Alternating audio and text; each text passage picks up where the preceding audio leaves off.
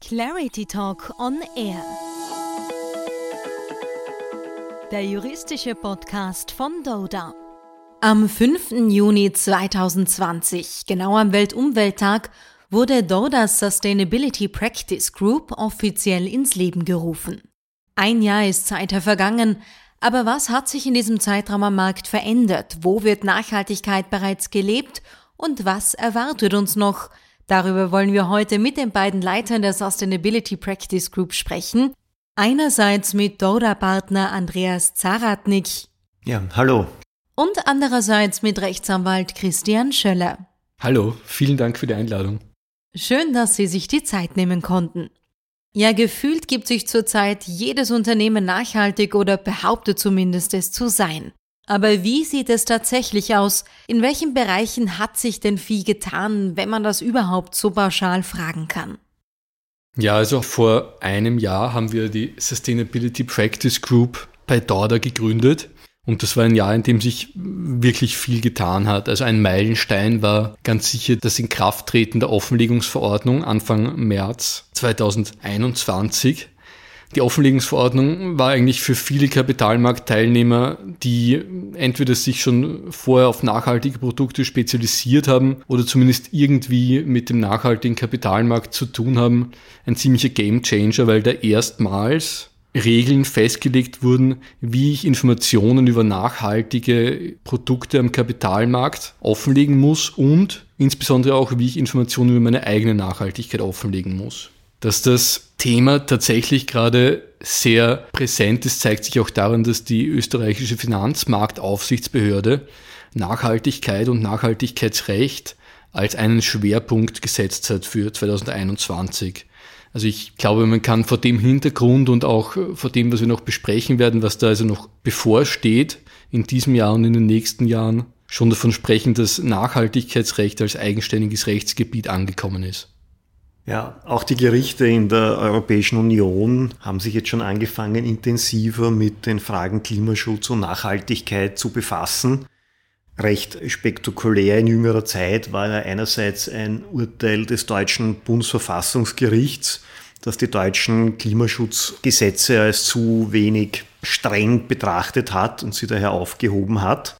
Und jetzt gab es erst letzte Woche die Entscheidung eines niederländischen Bezirksgerichts, das also der Meinung war, Shell müsse generell bis 2030 seinen Ausstoß von CO2 massiv reduzieren. Und zwar nicht nur die niederländische Konzerngesellschaft, sondern auch gleich sämtliche Töchter weltweit. Das ist insofern sehr bemerkenswert, weil bis jetzt eigentlich Vorgaben zum Klimaschutz und die internationalen Abkommen sich nur an die Staaten richten und eben gerade nicht gegen Unternehmen oder Privatpersonen. Insofern stellt sich natürlich die Frage, ob das auch in Österreich möglich wäre, die Frage ist vermutlich zu verneinen, weil eben die gesetzliche Grundlage hier grundsätzlich fehlt, unmittelbar Private und Unternehmen zur Einhaltung von Klimazielen zu verpflichten. Das scheint auch der Verfassungsgerichtshof so gesehen zu haben, der das Verbot des Baus der dritten Piste des Flughafens Schwächers durch das Bundesverwaltungsgericht vor einiger Zeit als willkürlichen Akt gesehen hat, weil es eben auch keine Rechtsgrundlage für derartige auf Klimaschutzziele gestützte Verbote an Private gibt. Es wurden nun auch Schwerpunkte von Behörden angesprochen. Wird der Zugang von Behörden tatsächlich praxistauglich gelebt? Das ist schwer zu beantworten. Also grundsätzlich ist es ja, wie ausgeführt, für die FMA so, dass 2021 sozusagen das Jahr des nachhaltigen Kapitalmarkts ist und dass Nachhaltigkeitsrecht auch als Schwerpunktthema gesehen wird. Es gibt auch jetzt eigenen Leitfaden oder eigene Leitfäden zum Thema Greenwashing von der FMA. Andererseits muss man sagen, dass es vielleicht auch dem Aspekt geschuldet, dass das Ganze noch, jedenfalls was die Verrechtlichungsseite betrifft, eher in den Kinderschuhen steckt dass da durchaus noch in der Praxis gewisse Lücken bestehen. Also die wohl offenkundigste Lücke ist, dass hinsichtlich der bereits angesprochenen Offenlegungsverordnung es zum Beispiel noch nicht einmal ein Gesetz gibt, das regeln würde, dass die FMA tatsächlich die zuständige Behörde ist. Also es kann zwar praktisch wohl kein Zweifel daran bestehen, dass ein solches Gesetz kommen wird und dass die FMA zuständig sein wird, dass der Gesetzgeber sich da aber so viel Zeit lässt, Die Offenlegungsverordnung trat immerhin schon vor zwei Monaten in Kraft, zeigt schon, dass das ein Thema ist, das man sich offenbar genauer überlegen will, wenn man irgendwelche Gesetzesänderungen durchführen will. Was, wenn man über den Zugang von Behörden spricht, schon auch immer eine Frage ist, ist, wie Behörden das in unterschiedlichen Mitgliedsländern leben. Also die Offenlegungsverordnung ist ja grundsätzlich eine EU-Verordnung, das heißt theoretisch sollte, weil überall dasselbe Wortlaut gilt, auch überall dasselbe Recht gelten in jedem EU-Mitgliedstaat. Jetzt hängt aber, wie wir auch aus anderen Rechtsbereichen wissen, das immer sehr stark davon ab, wie die Behörden dieses an sich dem Wortlaut nach einheitliche Gesetz leben. Und das wird, glaube ich, auch im Bereich vom Nachhaltigkeitsrecht und konkret eben dem nachhaltigen Kapitalmarkt noch ein Thema sein, zu schauen, ob die verschiedenen nationalen Behörden hier eine zumindest einigermaßen akkordierte, einheitliche Vorgehensweise finden. Die Gefahr, die besteht, wenn das nicht so ist, ist, dass, obwohl eben an sich überall derselbe Rechtsrahmen gelten sollte, die Rechtsunterworfenen in jedem Mitgliedstaat dann mit unterschiedlichen Anforderungen konfrontiert sind, was natürlich nicht der Sinn sein sollte innerhalb eines einheitlichen Binnenmarkts. Ja, das Problem, dass EU-Vorschriften in einzelnen Mitgliedsländern anders angewendet werden, das kennt man auch von anderen Bereichen.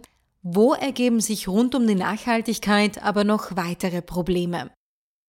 Bei der Nachhaltigkeit kommt halt erschwerend hinzu, dass einerseits noch die Rechtsgrundlagen zum Teil fehlen, also die Details, technische Standards und so weiter, die das näher festlegen.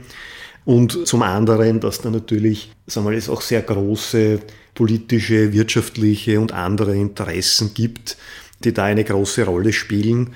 Wenn man sich zum Beispiel jetzt einmal grundsätzlich die Nachhaltigkeitsdefinition auf EU-Ebene anschaut, heißt das ja zum Beispiel bei, im Umweltbereich, dass sozusagen halt ein Umweltziel erreicht werden soll, damit etwas nachhaltig ist und es darf aber gleichzeitig nicht einem anderen Umweltziel schaden. Wenn man jetzt sozusagen das Beispiel Atomkraft hernimmt, dann gibt es da natürlich evidente Auffassungsunterschiede. Die einen sagen, naja, fürs Klima ist Atomkraft schon gut, weil da gibt es ja keinen CO2-Ausstoß. Andere sehen natürlich wesentliche Nachteile durch die Probleme mit der Endlagerung und diversen Dingen wie Tschernobyl, Fukushima und so weiter und so fort.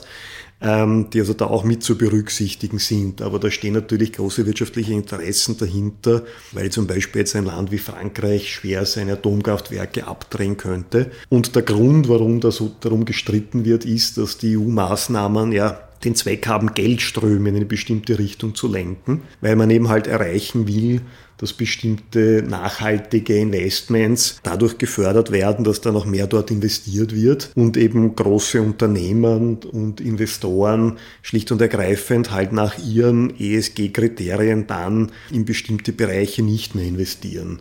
Und das ist sozusagen der Grund, warum das natürlich alles äh, erhebliche Diskussionen nach sich zieht. Man muss aber jetzt aber gar nicht auf Atomkraft schauen. Es würde schon reichen, wenn man eine Diskussion zum Beispiel hätte zwischen einem Umweltschützer und einem Vogelschützer, dann werden die Windräder auch sehr anders betrachten.